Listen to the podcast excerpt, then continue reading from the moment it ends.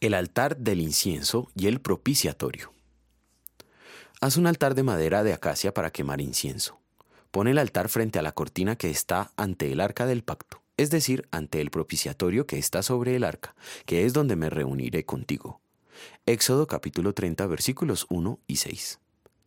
El texto de la meditación para hoy es parte de la ley ceremonial que el Señor mandó al pueblo del antiguo pacto. No es un mandato para nosotros que somos el Israel del nuevo pacto. Sin embargo, contiene una enseñanza concerniente a la oración y nuestra relación con Dios. ¿Cuál es? El Señor mandó construir un altar pequeño, de 45 centímetros cuadrados de base y de 90 centímetros de alto.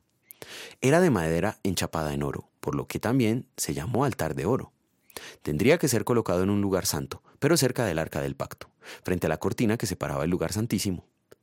Allí diariamente se quemaba incienso aromático durante la hora de la oración, cada mañana y cada tarde.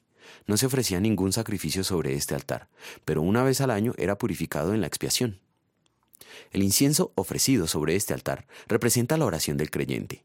La oración, más que un recurso para presentar peticiones, es un acto de adoración a Dios. Así el salmista lo expresa. Suba mi oración delante de ti como el incienso, el don de mis manos como la ofrenda de la tarde. Salmo 141.2. El apóstol Juan vio en el cielo a los veinticuatro ancianos y dijo que cada uno tenía un arpa y copas de oro llenas de incienso, que son las oraciones del pueblo de Dios. Apocalipsis 5.8. La estrecha relación del incienso y la oración es perfectamente clara cuando el sacerdote Zacarías, mientras él ofrecía incienso y el pueblo oraba afuera, el ángel Gabriel le aparece al lado del altar del incienso. Así como el humo del incienso se eleva al Señor, también las oraciones de su pueblo deberían elevarse continuamente a Él como olor fragante. La Biblia en 1 Timoteo 2.1 nos exhorta a que se hagan plegarias, oraciones, súplicas y acciones de gracias por todos, y en toda ocasión con oración y ruego presenten sus peticiones a Dios y denle gracias. Filipenses 4.6. El que el altar del incienso esté cerca al propiciatorio nos muestra que nuestra oración es atendida no por lo mucho que oremos ni por el número de quienes lo hacen, sino por los méritos de Jesucristo. En gratitud por esos méritos vamos a querer elevar la oración cada mañana y cada atardecer, tradicionalmente conocidas los maitines y las vísperas.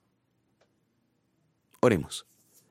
Escucha Jehová mis palabras, considera mi gemir. Atiende a la voz de mi clamor, Rey mío y Dios mío, porque a ti oraré. Jehová de mañana oirás mi voz, de mañana me presentaré delante de ti y esperaré, por los méritos de Jesucristo mi Redentor. Amén.